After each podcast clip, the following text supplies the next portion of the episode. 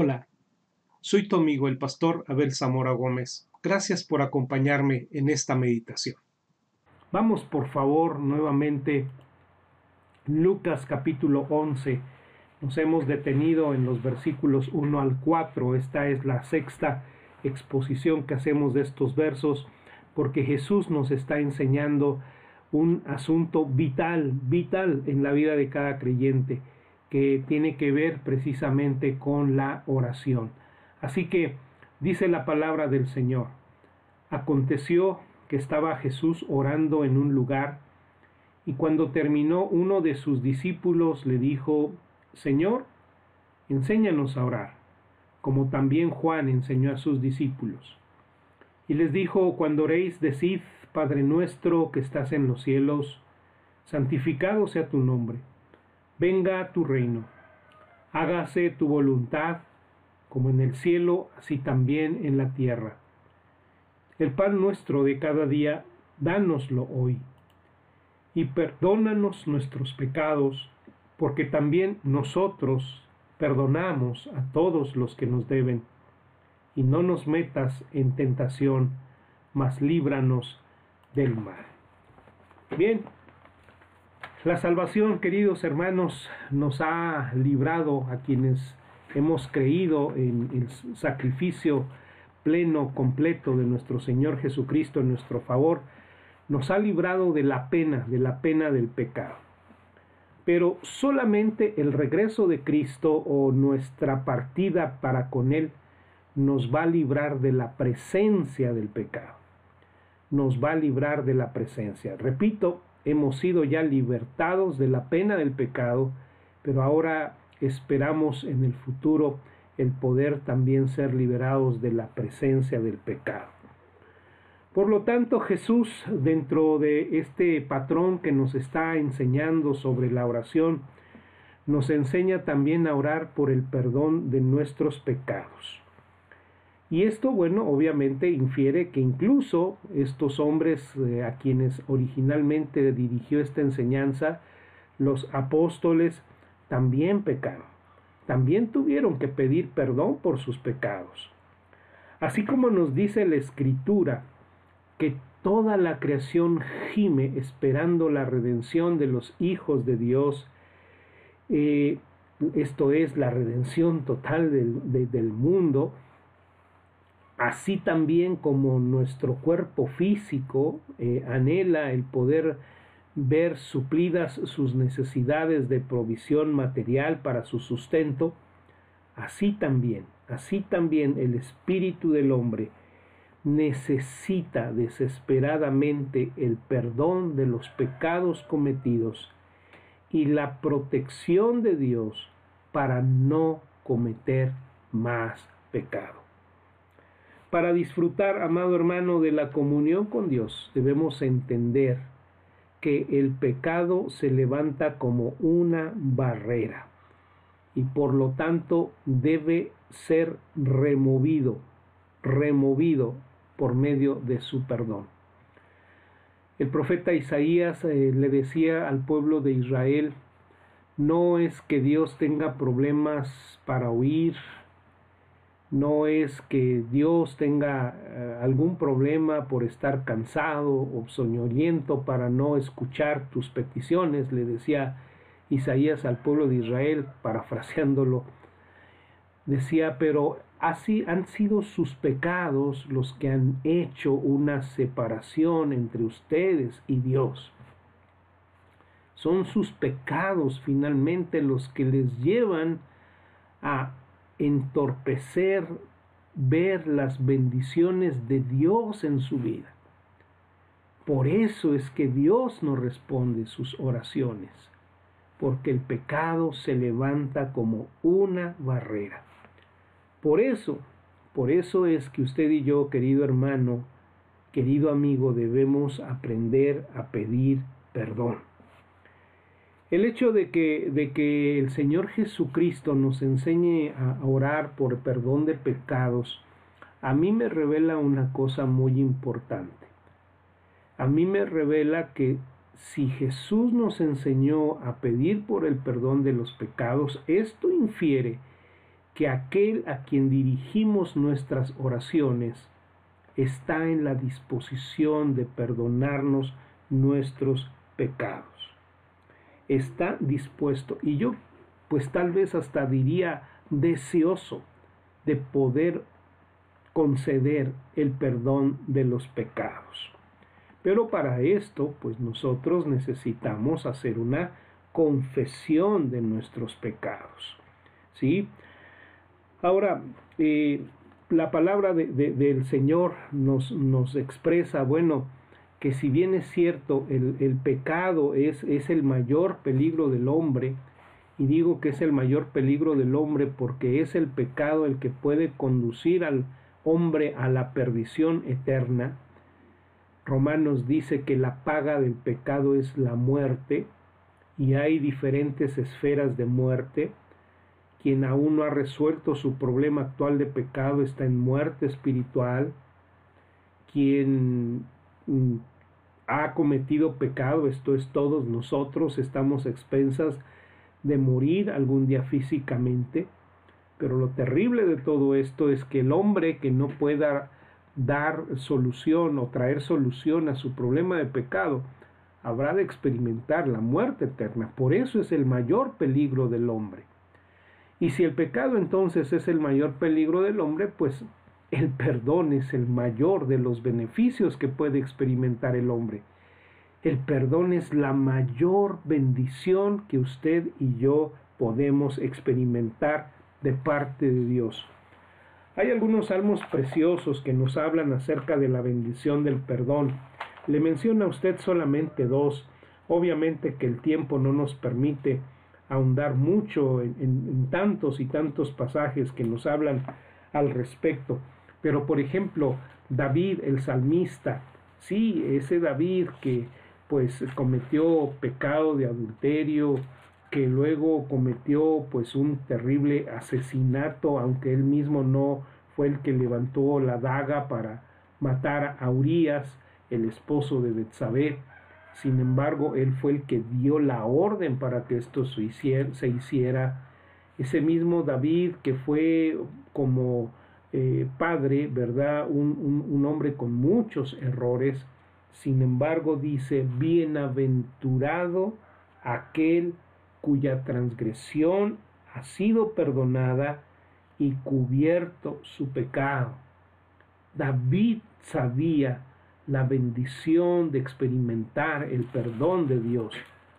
Y también en el Salmo 86, en el versículo número 5, dice la palabra del Señor, porque tú, Señor, eres bueno y perdonador y grande misericordia para con todos los que te invocan. Queridos hermanos, el hecho de que aún en el momento más oscuro para Jesús, cuando Él pendía de aquella cruz muriendo por los pecados del hombre, el hecho de que Él haya suplicado por el perdón de aquellos que le estaban asesinando, muestra sin lugar a dudas que conociendo el corazón del Padre, sabía de la disposición del Padre, de la apertura del Padre para perdonar los pecados. Otro pasaje que quisiera citar en este momento e, es uno que se encuentra en la profecía de Daniel, capítulo 9, versículo 9. Dice, de Jehová nuestro Dios es el tener misericordia y el perdonar, aunque contra él nos hemos revelado. Ahora, eh, la petición supone la necesidad del perdón, así como nosotros tenemos una necesidad de pan. Esto es lo que supone esta, esta petición, ¿verdad? Así como en el, en el punto anterior pedíamos al Señor, dano el pan nuestro de cada día, danoslo hoy, y esto es una necesidad básica para todo ser humano, así también en la esfera espiritual entendemos que el perdón es algo que nosotros necesitamos con urgencia. Ahora, yo quiero que podamos entender algo. Dios no simplemente perdona el pecado por, como decimos nosotros, hacerse de la vista gorda. Dios no perdona el pecado porque voltea para otro lado como no queriendo ver lo que nosotros hemos hecho. No, no, no nos perdona porque Él sea indiferente al pecado. No lo hace porque sea suave frente al pecado, de ninguna manera, porque Él pueda asumir una actitud bonachona hacia nuestros pecados. Nada, nada de eso. Déjeme decirle una gran verdad. Cada pecado, cada pecado, cada transgresión que usted y yo cometemos es castigada. Será castigada o ha sido castigada. Entienda eso, por favor. No hay absolutamente ningún pecado que no tenga castigo. Ninguno, absolutamente. Ahora, cada uno de nosotros a lo largo de toda la vida, e imagínense, y en todos los hombres y mujeres sin excepción, hay un castigo por cada pecado, por cada pecado. Ninguno, ninguno quedará impune. La Biblia dice, ¿verdad?, que todo lo que el hombre segare, o sembrare, perdón, eso también segará. Así que si el hombre peca, pues el hombre va a cosechar qué? El castigo por el pecado. Si usted eh, pues pudiera tener alguna duda al respecto, vamos a ver algunos pasajes. Éxodo capítulo 23, versículo número 7. Éxodo 23, versículo 7, y usted tal vez diga, el pastor está esta mañana eh, con un mensaje muy, muy duro, muy, muy difícil, muy negativo estoy ahorita hablándole de las malas nuevas para poder llegar a las buenas nuevas, ¿verdad?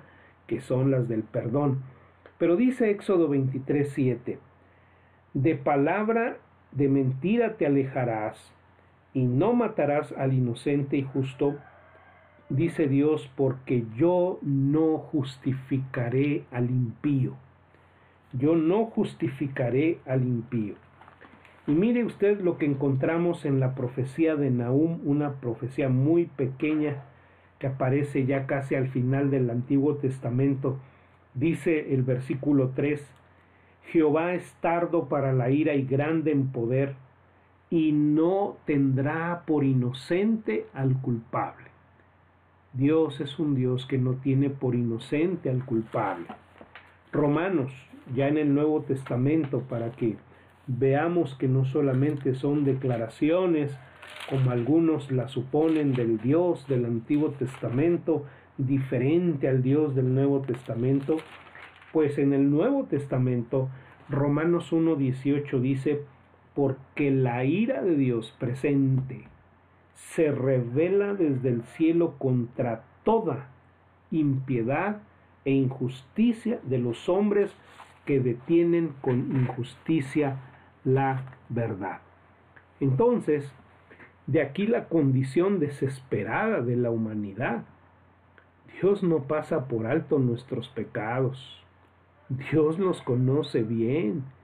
Y déjame decirte de una manera muy clara, no esperes que Dios sea indiferente a tu pecado. No puede serlo. Todos somos pecadores, todos somos pecadores y Dios es un ser impecablemente santo, impecablemente santo. También entendemos, queridos hermanos, que cualquier cosa que hagamos por nosotros mismos para tratar de alcanzar ese nivel de justicia demandado por Dios, pues es insuficiente. Somos incapaces por nosotros mismos para poder hacerlo. Somos estériles. Veamos algunos pasajes, por favor. Ahora en el libro de Proverbios, Proverbios capítulo número 17. Proverbios 17 y versículo número 15.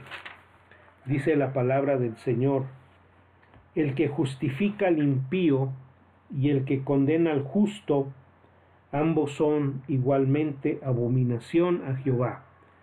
Y luego más adelante en el capítulo 24 de Proverbios, en el verso 24, dice lo siguiente. El que dijere al malo, justo eres, los pueblos lo maldecirán y lo detestarán las naciones. Ahora, ¿qué es lo que nos está diciendo aquí Dios?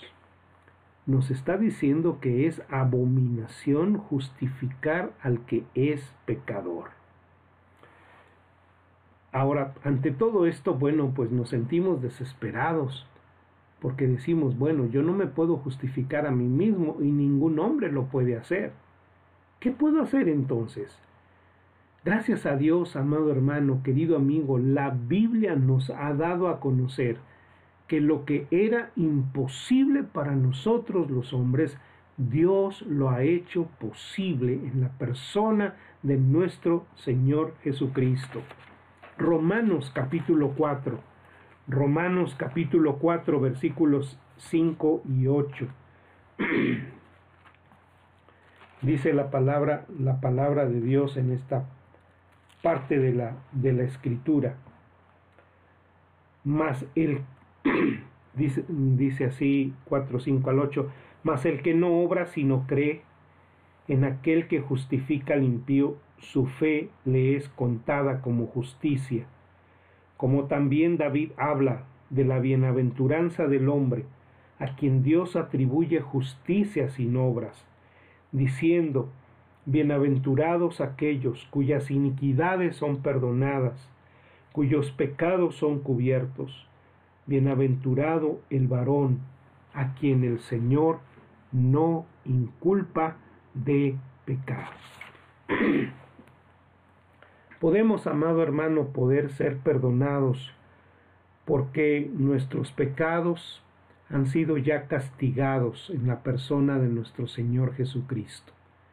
Eso es precisamente lo que ocurrió en la cruz del Calvario. Por eso el sufrimiento de Jesús en ese momento, sin duda que los sufrimientos físicos fueron algo verdaderamente horroroso, pero no fue propiamente el pecado, eh, eh, el, el dolor físico, sino el dolor espiritual de saberse en ese momento objeto de la ira de Dios, por llevar sobre sí los pecados de todos nosotros. Y entonces ahora, en la oración, después de reconocer a Dios como nuestro sustentador, qué hermoso es que ahora nosotros podemos reconocerlo como nuestro Salvador. Y perdónanos nuestros pecados. Ahora, en este sentido, nosotros estamos viendo que la confesión de los pecados es algo esencial. Esto es algo esencial. Lamentablemente, esta es la gran barrera que se levanta en el hombre no regenerado. Y también muchas veces, incluso en muchos que ya hemos sido redimidos, qué difícil nos es reconocer nuestro propio pecado. ¿Y por qué nos resulta difícil, queridos hermanos? Bueno, sencillamente por causa de nuestra propia naturaleza humana pecaminosa. Jesús lo establecía porque los hombres aman más las tinieblas que la luz. Pero podemos ver, estamos viviendo lamentablemente en un mundo que nos insta a que cada uno de nosotros construya una buena imagen mental de sí mismo nosotros podemos oír eh, eh, esos cantos como, o poesía como el de Siddhartha, ¿verdad? Tú eres bueno, tú eres la creación máxima del universo. Ay, ¿cuándo vas a pensar que eres un pecador, verdad? O también bombardeándonos con esa filosofía del llamado humanismo que afirma que en esencia todos los seres humanos somos buenas personas y entonces algunos dicen que solo lo que el hombre necesita es un mejor ambiente, vamos a ponerlo en un mejor ambiente y va a dejar a un lado su maldad. O sencillamente, ¿verdad? Hay que darle una buena educación. O, como hoy, ¿verdad? Este, en el argot político escuchamos las, las diatribas que nos dicen que sencillamente dándoles la oportunidad de trabajo a los que no tienen, con eso van a cambiar su mala conducta. ¿Qué error de pensamiento es ese?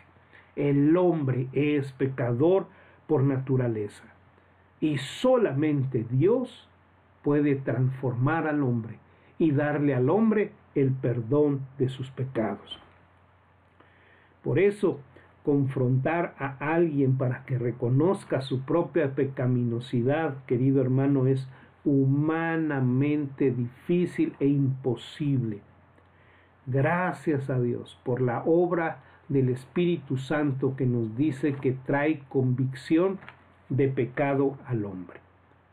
La Biblia nos dice en Primera de Juan 1:9, si confesamos nuestros pecados, él es fiel y justo para perdonar nuestros pecados y limpiarnos de toda maldad. Y este pasaje precisamente está haciendo eco a esta frase que nosotros estamos analizando y que vamos a seguir analizando en nuestras próximas reflexiones. Perdónanos nuestros pecados. Perdónanos nuestros pecados. No hay perdón, amado hermano, donde no hay confesión. Las personas que han sido perdonadas por naturaleza son confesores de sus pecados. Y déjame decirte, para, tú, para ti que ya eres cristiano, no se trata solamente de haber confesado tus pecados una vez. Es un asunto que hagas de la confesión de pecados y la petición de súplica por perdón un estilo de tu vida.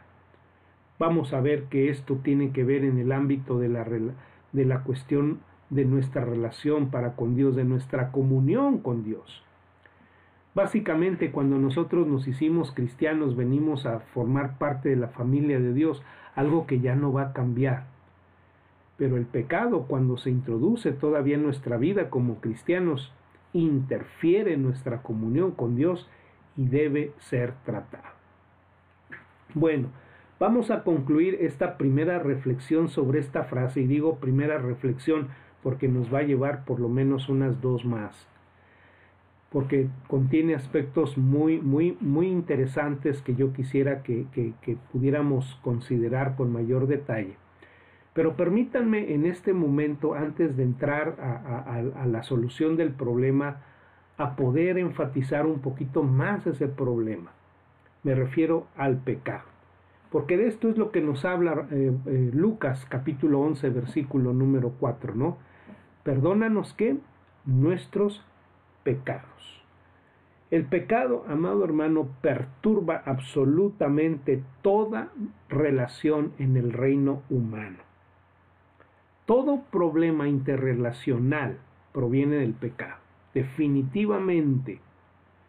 Usted puede tratar de culpar a la otra persona, pero tiene que reconocer la presencia del pecado en un problema relacional. Hay algún pecado, sea en la familia, sea en el matrimonio, sea a nivel de naciones inclusive, sea en el trabajo, el pecado trae problema a las relaciones humanas.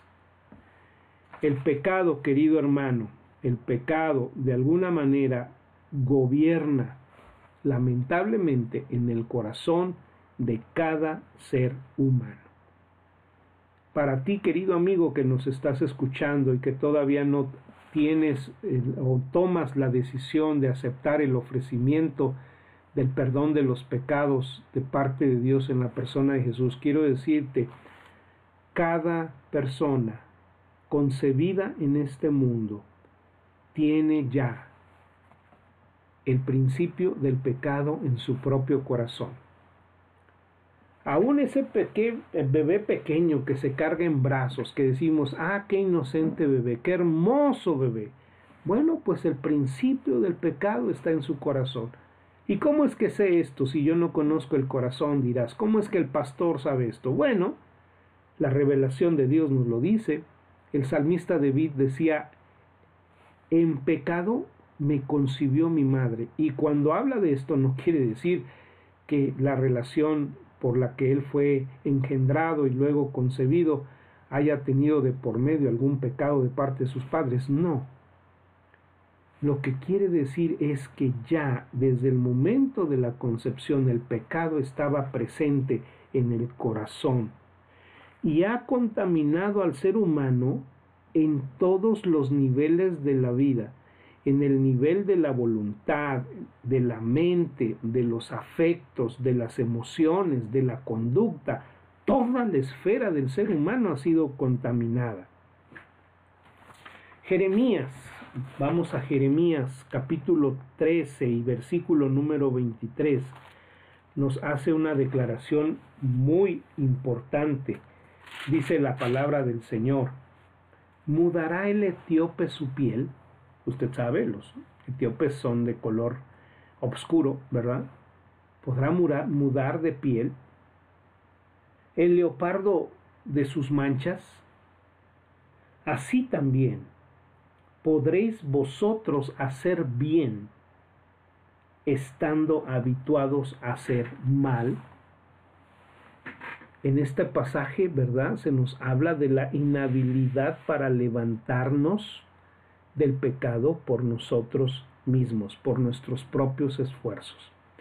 Así que el pecado es la esencia del problema y por lo tanto es, es conveniente que nosotros podamos considerar ese problema.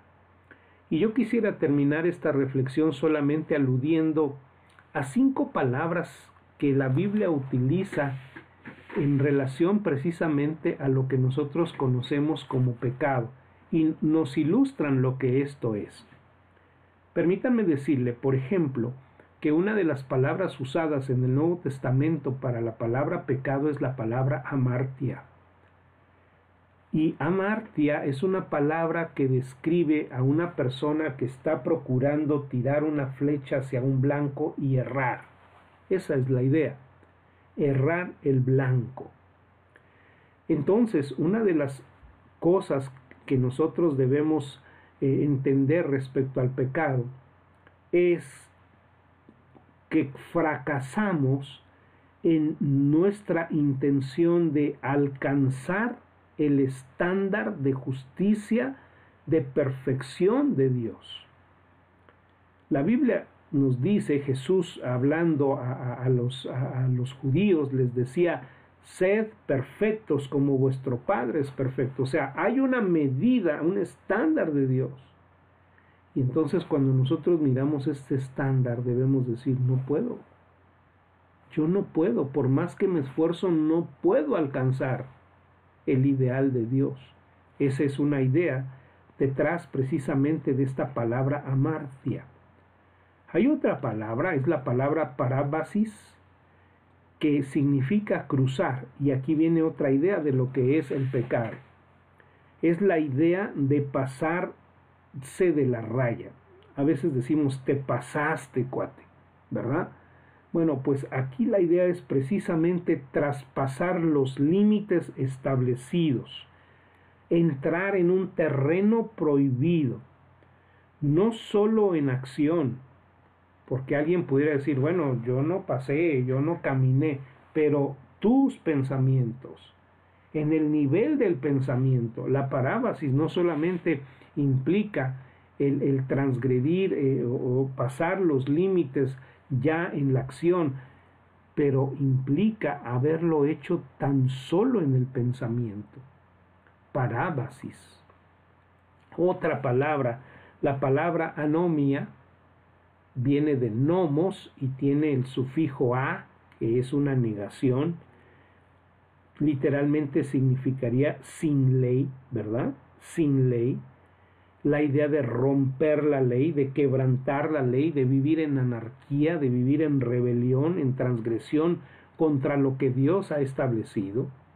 Esa es otra idea que la palabra de Dios nos presenta sobre el pecado.